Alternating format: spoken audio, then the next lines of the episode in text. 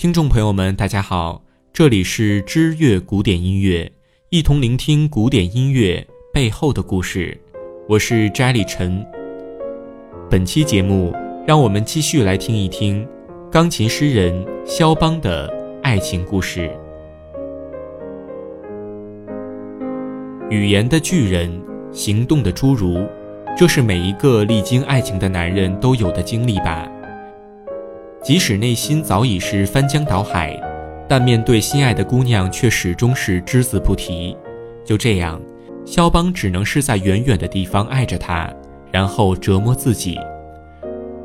但他不知道，这个姑娘可能同样爱着他，甚至随时准备着把自己的一切献给他。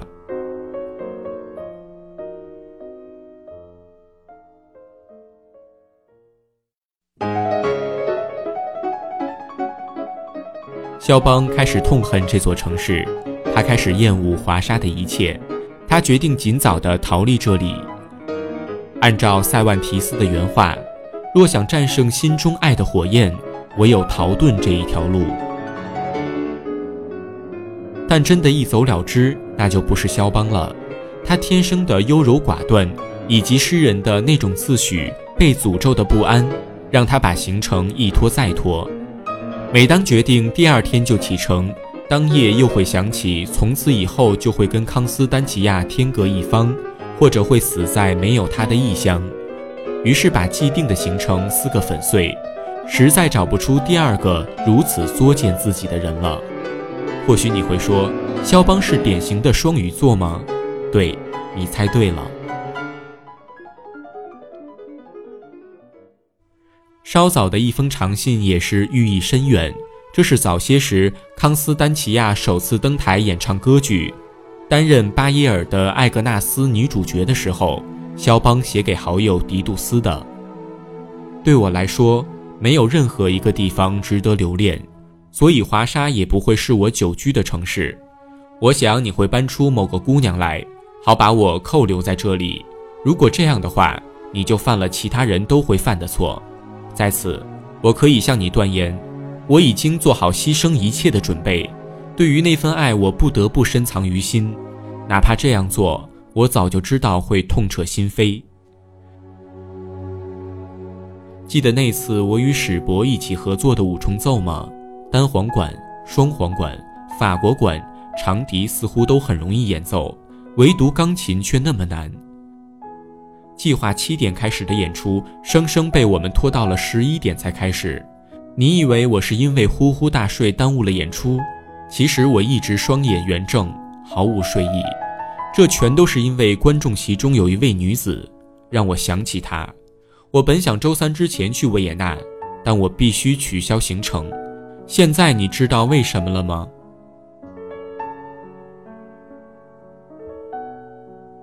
想想你也会明白为什么，肖邦仅仅是因为这个女子像他，就驻足停留了。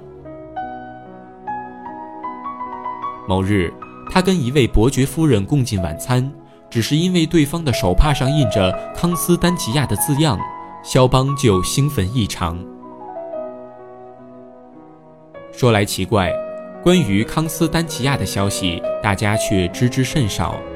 以至于大家开始怀疑他是不是同样的爱着肖邦，这也不能全怪他，因为肖邦在爱情的舞台上演技实在太高。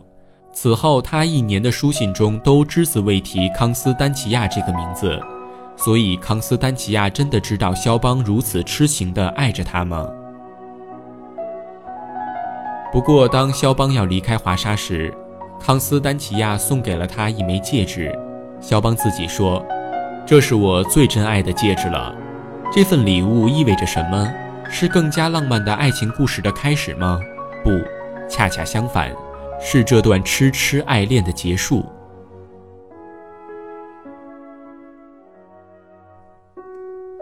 自从离开华沙之后，肖邦就再也没有和康斯丹奇亚联系过。一八三二年，他和一位华沙的商人结婚了。据说后来他双目失明，肖邦则被赶到了更加宽广的世界。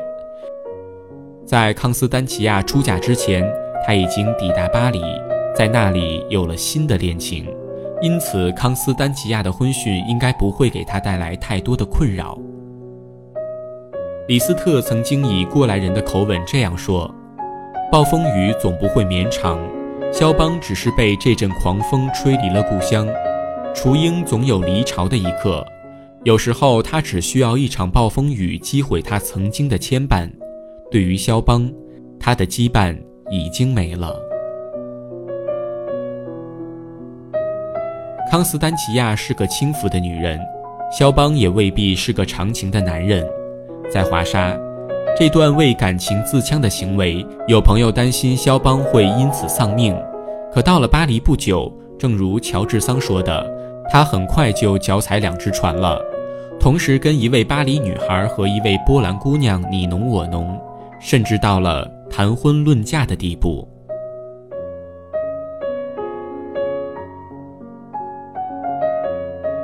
钢琴诗人肖邦的爱情故事，今天就为大家播送到这里。剩下的故事内容，我们会在接下来的两期节目中继续向大家慢慢讲述。如果你也喜欢我们知乐古典音乐，请关注新浪微博“知乐古典音乐”，或者在微信公众号中搜索“知乐古典音乐”并添加，与我们在线交流即可。感谢您的聆听，我是斋里晨，我们下期节目再见。